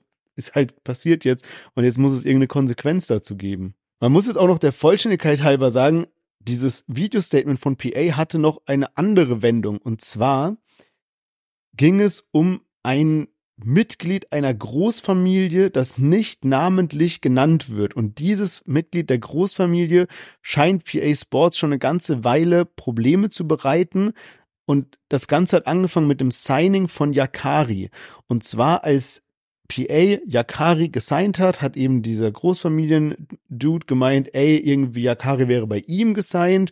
Und da sind noch so viele Verträge offen, pipapo. Und PA Sports hätte gesagt, ja okay, ähm, ich bin bereit, alles rechtliche, was es da an unterschriebenen Verträgen gibt, herauszukaufen sozusagen, dass ich den ganz ordentlich nach deutschem Recht signen kann. Und anscheinend gab es dann dazu aber nichts und diese Person von der Großfamilie macht ihm jetzt seitdem irgendwie Stress und Druck und alles Mögliche und probiert ihn einzuschüchtern und er hat ihn eben dann ganz direkt angesprochen und auch so ein bisschen impliziert, dass diese Person auch der Grund ist, warum Jigsaw da so krass Welle macht. Also so habe ich das zumindest rausgehört, dass da eben jemand im, im Hintergrund ist, der vielleicht Jigsaw in einer gewisser Weise einen Rücken gibt und sagt, ey, jetzt mach den mal komplett fertig, ich bin da und stehe hinter dir. Vielleicht ist es für die auch gut, wenn äh, PA Sports aus der, aus der Fassung fährt. Vielleicht ist es auch gut, wenn PA Sports sogar irgendwas in Gange setzt, irgendwas Handgreifliches oder sowas, weil man ihm dann auf diese Art und Weise antworten kann und nicht nur auf rechtliche, wer weiß. Aber so ein bisschen habe ich das da auch noch rausgehört aus dem Statement. Ja, also da bin ich auch jetzt gespannt, was Jigsaw Statement bringen wird, weil, wie du schon sagst, man hört manchmal auch so ein Statement von einem Rapper und dann denkt man, ey, hört sich wieder plausibel an, dann macht PA Sports sein Statement, dann sagt man, ja, okay, eigentlich alles sehr nachvollziehbar und so. Jetzt bin ich gespannt, was Jigsaw auch zu diesen Punkten eben sagt, die du gerade angesprochen hast, ähm, mit diesen Hintermännern oder diesem angeblichen Hintermann, ob Jigsaw da wirklich gesteuert wird. Ähm, der Ursprung scheint ja wirklich ein ganz anderer zu sein und eben wirklich, ja, diese Yakari-Sache fliegt da PA Sports auch ein bisschen um die Ohren.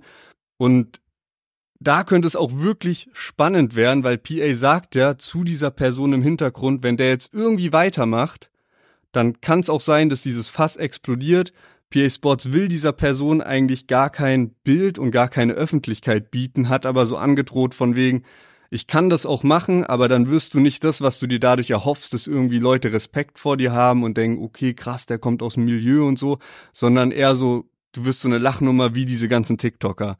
Und ja, PA Sports hat auch nochmal nach dem Statement eine Instagram-Story verfasst, wo er schon in diese Richtung auch gegangen ist. Also das könnte schon spannend werden, was da jetzt so im Hintergrund noch passiert. Genau, und jetzt sind noch ein paar überraschende Dinge passiert. Und zwar, wir gehen jetzt mal weg von diesem Thema und hin zu Capital Bra. Der hat nämlich jetzt plötzlich aus dem Nichts ein Video veröffentlicht auf Instagram, wo er so im Studio ist, in so einem ähm, Militär-Jogging-Anzug irgendwie und auf einmal so ein Distrack gegen Yakari raushaut. Äh, kam recht unerwartet, aber er rappt so Sachen wie Sie hatten doch Beef mit ihm, was können Sie zu Yakari sagen? Ich weiß nur, dass sein Name Schwanz heißt auf sieben Sprachen. Und irgendwie solche Sachen, aber es ist auch noch ein bisschen heftiger, muss man sagen, dass er auch so gegen Mutter schießt und so weiter. Und ähm, ja, damit hätte jetzt irgendwie, glaube ich, niemand gerechnet, dass ja, dass jetzt auch noch Kapi auf einmal so Distracks raushaut und dieses Ding wieder entf entfacht, oder? Ja, und das ist ja auch völlig untergegangen jetzt an dem Wochenende, finde ich. Also das Ding hat gar nicht so krasse Aufmerksamkeit bekommen, finde ich, dafür, dass es dann schon ja, das erste Mal ist, wo Kapi sich so eindeutig oder nur Yakari widmet, sagen wir es mal so, ne? Also er schießt ja jetzt wirklich nur gegen Yakari, nicht noch irgendwie noch Bushido oder Enji mit dabei, sondern wirklich halt so einen Distrack beziehungsweise so Freestyle, ne, wie er, wie er das so genannt hat in den Kommentaren. Ähm, also so von wegen jetzt nicht wirklich Freestyle, aber halt so ein lockeres Ding. Ist ja jetzt auch kein Song, der irgendwie draußen ist auf Spotify und YouTube, sondern eher so mal auf Insta gedroppt. Und ähm, ja, es klingt so, als wären wirklich irgendwie, also wenn man diesen Lyrics glauben darf, Kripos fragen mich, wo ich war, als die ganzen Kugeln fielen. Ich bin Junkie Bra, ich war auf Kokain. Sie hatten doch Beef mit ihm. Was können Sie zu Yakari sagen? Also das, was du gerade vor, vorgelesen hast. Irgendwie scheint es einen Vorfall gegeben zu haben, warum wirklich auch die Polizei bei Kapi halt nachgefragt hat, was da los ist. Und Yakari ist ja zurzeit auch irgendwie untergetaucht. Also von dem hat man jetzt mal mehrere Wochen nichts gehört und wer weiß, vielleicht kommt er dann mit einem Kapi-Distrack zurück. Aber vielleicht zum Abschluss nochmal so eine friedvolle Sache, die in diesen ganzen Streitereien jetzt am Wochenende passiert ist. Und zwar hat Jigsaw gestern schon ein kleines Statement hochgeladen und hat gesagt, er wurde von dem Bruder von Hamzo kontaktiert und die haben miteinander telefoniert und ähm, Jigsaw hat dann auch gesagt, hier, herzensguter Mensch, ähm, die Sache mit Hamsos zumindest zu da wird's nix mehr geben. Also zumindest mit einem Life is Pain Mitglied ist Frieden geschlossen und wer weiß, vielleicht kann sich das auch noch mit PA Sports in die Richtung entwickeln. Wir werden da auf jeden Fall nächste Woche weiter drüber berichten, weil da wird bestimmt noch einiges passieren und jetzt an der Stelle mal ein Fazit, weil wir haben ja auch noch sehr unterhaltsame Themen mit dabei. Yes, und wie immer sage ich mal, welche Songs wir heute mit dabei hatten. Und zwar hatten wir Haiti zusammen mit Shoki und dem Track Satisfaction. Danach kam Paula Hartmann mit Tilo Sag was, diese sehr diepe Nummer. Gefolgt von Luciano mit dem Intro-Track zu Seductive. Chelo und Abdi mit Metzeral und zu guter Letzt Jigsaw mit Hard Knock Live. Was war denn dein Top-Track diese Woche? Ja, verschiedene Lieder für verschiedene Stimmungen irgendwie. Also ich finde, Sag was ist schon eine sehr, sehr krasse Nummer. Also fand ich wirklich sehr geil und werde ich, glaube ich, noch häufiger anhören. Und Chilo und Abdi haben mich aber auch komplett abgeholt. Ich muss aber auch einem Luciano Props geben. Aber ich glaube, bei mir ist so zwischen Paula Hartmann, Tilo und Chilo und Abdi. Wie ist bei dir?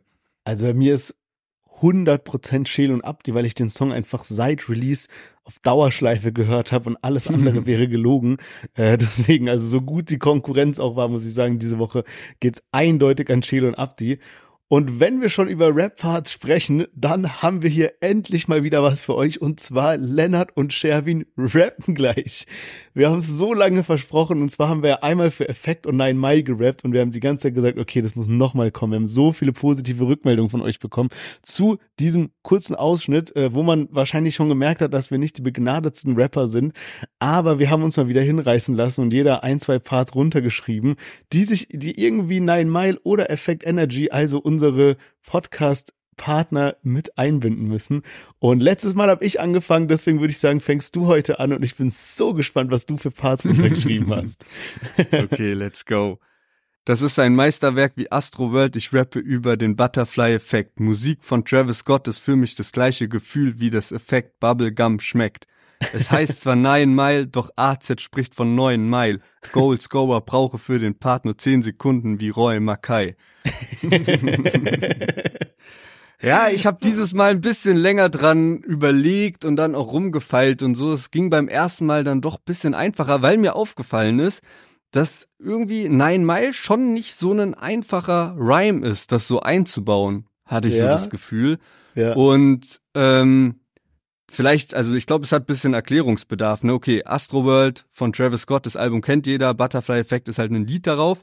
Und ähm, AZ war bei dem Format neun Fragen das eben von Nine Mile ist. Und da ist mir aufgefallen, dass AZ in dem Format aber nicht Nine Mile, sondern Neun Mile sagt. Ja, Mann. Aber trotzdem sehr sympathisch, weil äh, er wurde irgendwie auch gefragt, was war deine erste CD? Und dann sagt er so, seine Mutter hat ihm damals die Agro-Ansage Nummer 4 gekauft. Also sehr geil, immer so ein paar Insights zu hören. So früher waren die Rapper immer so von wegen, ah, so nie Props gegeben an Agro Berlin oder Bushido, sondern ja. immer so, ah, ich habe nur Ami-Rap gehört und so. Deswegen äh, sehr witzig.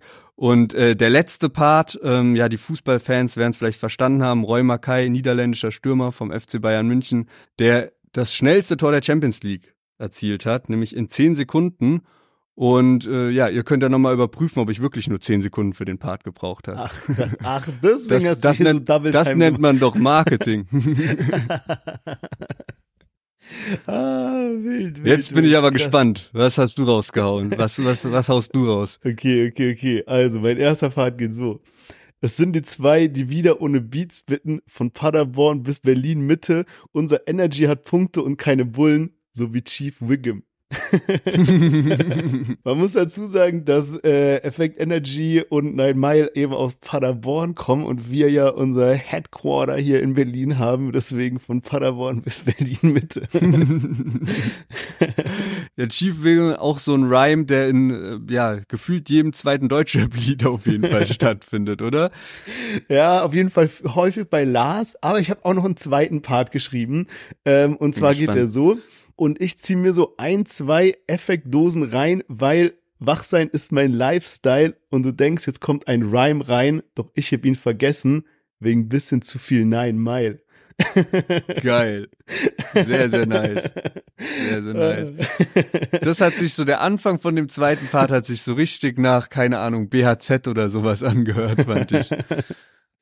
Ah, geil, Junge. Immer wieder schön, immer wieder schön, mal so einen kleinen Part rauszuhauen. Und ja, Mann, ich würde sagen, liebe Grüße gehen raus an Effect Energy und Nine Mile. Vielen Dank, dass ihr diesen Podcast sponsort. Und jetzt kommen wir endlich zu den Themen. Es geht wirklich heftig, heftig ab. Und starten tun wir mit Finch und Katja das Ganze ist jetzt wirklich eskaliert und zwar in einer Form, ne, eben haben wir schon über Beef gesprochen, der ein bisschen, ja, bisschen übel ist, sage ich mal. Das hier ist für mich ein Beef, der mindestens genauso spannend ist, aber viel, viel entspannter, viel, viel freundlicher. Und zwar hat alles gestartet, ne, Finch, Katja Krasavice, wieso, wo, wo kam das jetzt her? Also, Finch hatte was gepostet zu den Bundle-Verkäufen zum Single-Jubiläum seines Hits Abfahrt, ne? Der hat da irgend so ein Bundle verkauft, darüber hatten wir auch mal gesprochen, hat dann sowas geschrieben wie so, yo, hier die Finch Army, wir sind die krasseste Community und hat ne, erstmal gar nichts mit Katja zu tun gehabt. So.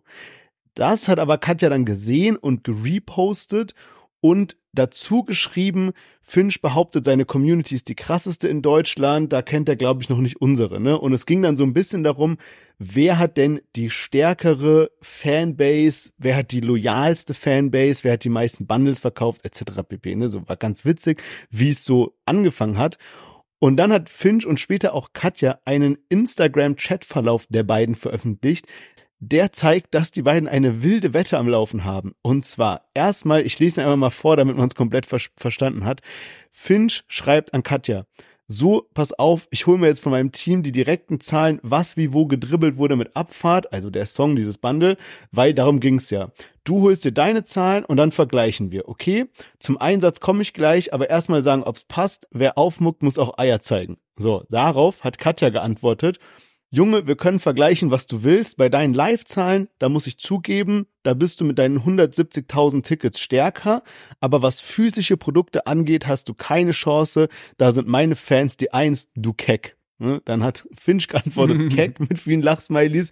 Naja gut, äh, dann machen wir physische Produkte, soll ja fair sein. Jetzt geht's um den Einsatz wenn ich gewinne, dann will ich das, was ich schon 2018 wollte, gefolgt von mehreren Lachsmilies. Scroll gerne mal nach oben. Ich bekomme einen, in Anführungszeichen, Date mit dir.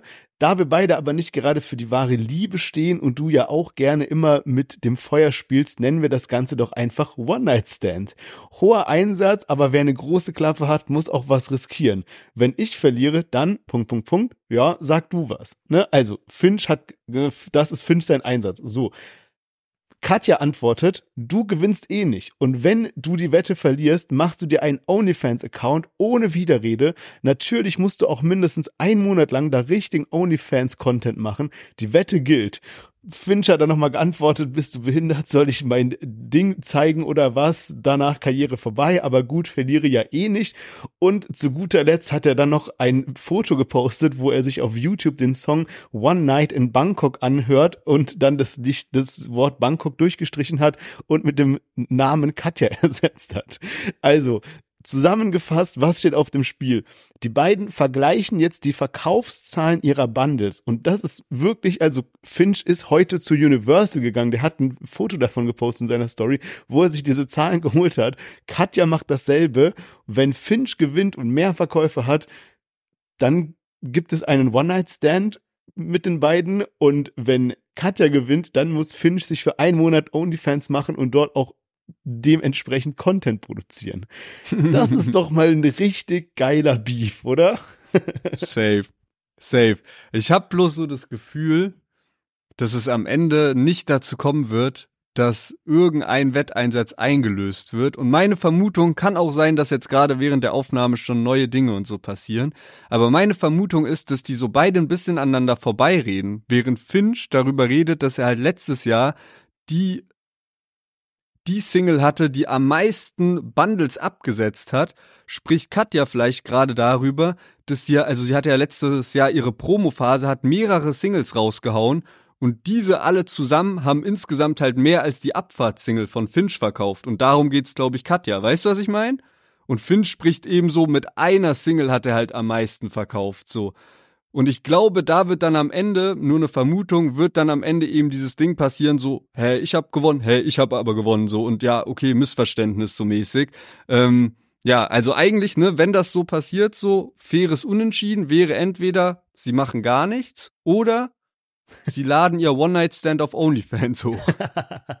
Was auch noch sehr interessant bei der Sache ist, ist, dass Finch bei Chapter One unter Vertrag ist und Chapter One wird eben geführt von Patrick Tiede, der war auch schon bei uns im Podcast zu Gast zum Interview und ähm, ja, Finch, Patrick Tiede, die sind glaube ich auch so ganz gut miteinander und Katja wird, soweit ich weiß, immer noch von Drilon gemanagt. Und Drilon und Patrick Tiede sind auch gut miteinander. Also Drilon von Team Kuku, früher äh, auch Manager von Kapi und so.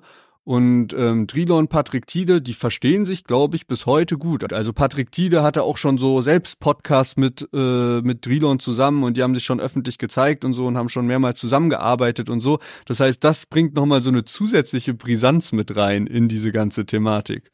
Ich meine, das ist ja kein Beef, der jetzt irgendwie, wo jetzt irgendwie so Hass mitschwingt oder sowas, sondern es ist ja eigentlich ein bisschen da ist das ja alles mit einem Augenzwinkern, ne? Also wer weiß, ob es dann am Ende eingelöst wird. Einfach für die Story hoffe ich ja und dass es nicht in sowas endet. So, das ist immer richtig nervig, auch wenn man mal so mit Freunden irgendwie eine Wette abschließt und dann gibt es so eine Antwort, nee, ich meinte doch das und sowas. Ja, ja, ja, also gar keinen Bock auf sowas. Aber, also man denkt halt auch immer so, also keine Ahnung, ich denke halt auch immer intuitiv sowas wie, ja, ist es vielleicht auch so ein bisschen so halt äh, nicht Promo-Beef, ne, aber so ein bisschen, was wäre, wenn jetzt wirklich die beiden so zum Beispiel diesen One-Night-Stand haben, das wäre ja richtig gut für, für, für so die Karrieren im Sinne von, dann gibt's so viel drüber zu reden irgendwie und es passt auch zu beiden. Keiner würde jetzt so komplett Gesicht verlieren, wenn die miteinander schlafen und es wäre halt so voll die witzige Story. Weißt du, was ich meine? Ja, oder zumindest, die müssen ja nicht unbedingt miteinander schlafen oder so. Das würde ja jetzt auch niemand so draußen mitbekommen, ob die es wirklich tun oder nicht. Aber es wäre ja einfach nur witzig, wenn die dann wirklich irgendwie so ein Foto plötzlich posten aus so einem Hotelzimmer oder sowas. Oder ne? Auch wenn ja. jetzt so, egal wer jetzt verliert, ne, kann man ja auch andersrum dribbeln, ne, das Kat ja dann plötzlich irgendwie ein Foto vom Shooting postet, wie eben Finch seinen Wetteinsatz einlösen muss, ne, und gerade ja. irgendwie OnlyFans-Content dreht. Also da gibt's viele Möglichkeiten. Wenn man es jetzt so ganz ausschlachten möchte, wäre das ja auch perfekter Einstieg in die Promophase zur nächsten Single so mäßig. Das wäre dann aber, finde ich, auch wieder so, wo man dann sagen würde, ja, das muss ja nicht sein, weil offensichtlich haben die jetzt auch nicht so krasse Sympathien füreinander. Ja, ja. Beziehungsweise Finch ja schon, wenn er 2018 geslidet ist. Oh, geil, Junge. Ja, Mann. Nee, also wir können auf jeden Fall gespannt sein. Ich finde es einen unfassbar unterhaltsamen Beef. Und wir machen mal weiter mit einem Thema, was ein bisschen ähm, brenzliger ist für die Person, die davon betroffen ist, und zwar der gute Manuelsen. Ähm, ja, es gab eine Razzia bei MPU King, aber ich glaube, da hast du noch ein paar mehr Infos, was da genau passiert ist. Yes, genau. Und MPU King ist mir wirklich auch schon wie so ein Name in Erinnerung geblieben, weil Manuelsen echt häufig darüber gepostet hat. Für alle, die nicht wissen, wofür MPU überhaupt steht, für medizinisch-psychologische Untersuchung. Und es wird so im Volksmund auch der Idiotentest genannt. Das muss jeder machen, wenn man irgendwie Führerschein verliert oder es einem droht, den Führerschein zu verlieren. Da muss man eben so einen MPU-Nachweis Vorlegen der Führerscheinstelle. Ne? Das kann dann sein, dass man da irgendwie Drogentests machen muss oder eben einfach nur zum Gespräch hingehen muss. Auf jeden Fall steht jetzt der Vorwurf im Raum, dass da MPU-Nachweise gefälscht worden sein sollen.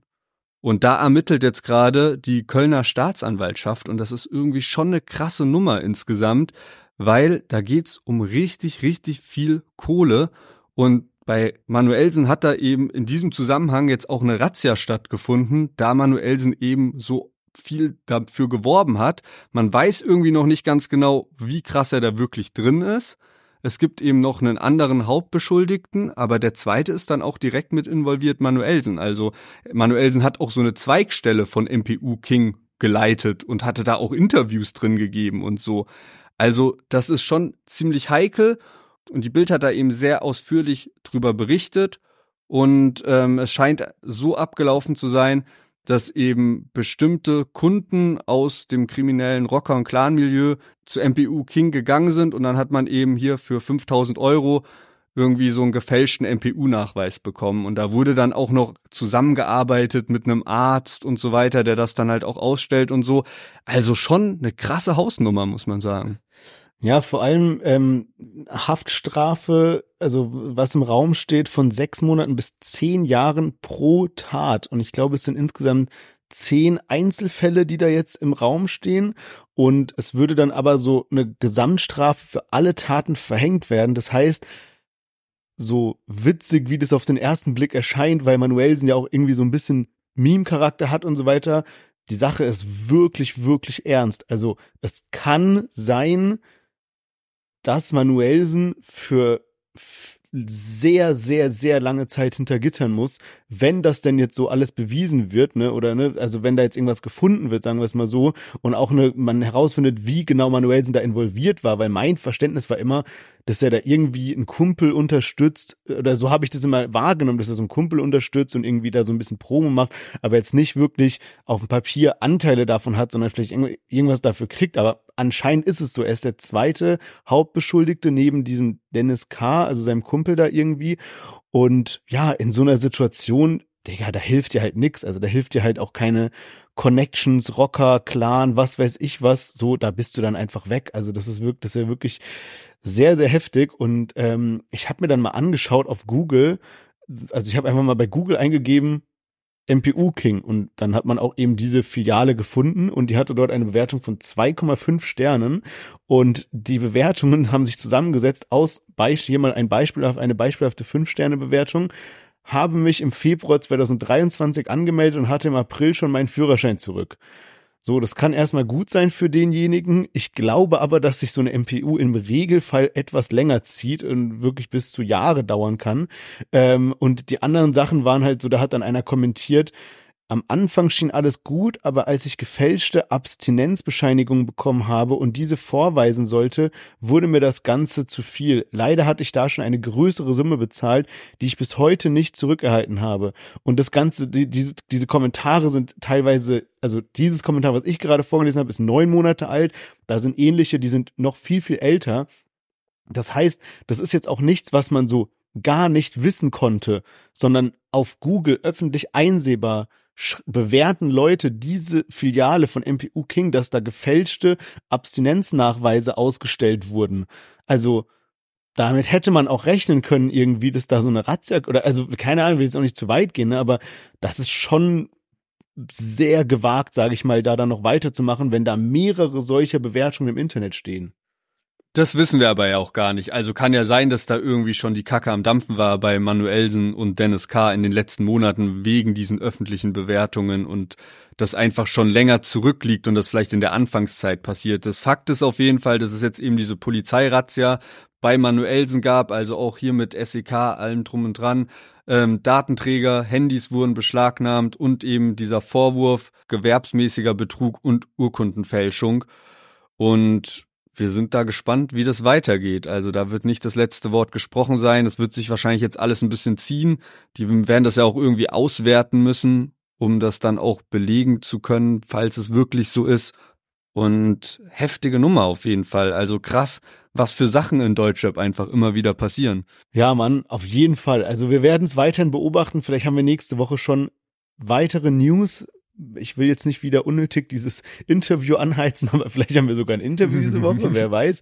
Mal schauen. Naja, also auf jeden Fall, wenn es euch bis hierhin gefallen hat, dann abonniert gerne diesen Podcast. Dann verfasst ihr nichts mehr und ihr unterstützt uns auch damit. Also gerne abonnieren oder auch eine gute Bewertung dalassen. Checkt auch auf jeden Fall unser Instagram ab, unser TikTok ab, Deutschrap-Plus. Und ich würde sagen, wir hören uns nächste Woche wieder. Es gibt noch sehr, sehr viel zu bereden. Ne? Es nur mal so ein, Anti, ein anzuteasern, so Farid Bang, der jetzt so ein Shindy-Double auf seiner Tour gezeigt hat, der einen kompletten Distrack gegen Shindy rausgehauen hat. Und es gibt noch vieles, was wir jetzt gar nicht besprechen konnten. Aber nächste Woche dann in größerer Ausführlichkeit. Deswegen bleibt gesund, macht's gut und bis dahin. Ciao, ciao. Macht's gut, wir hören uns.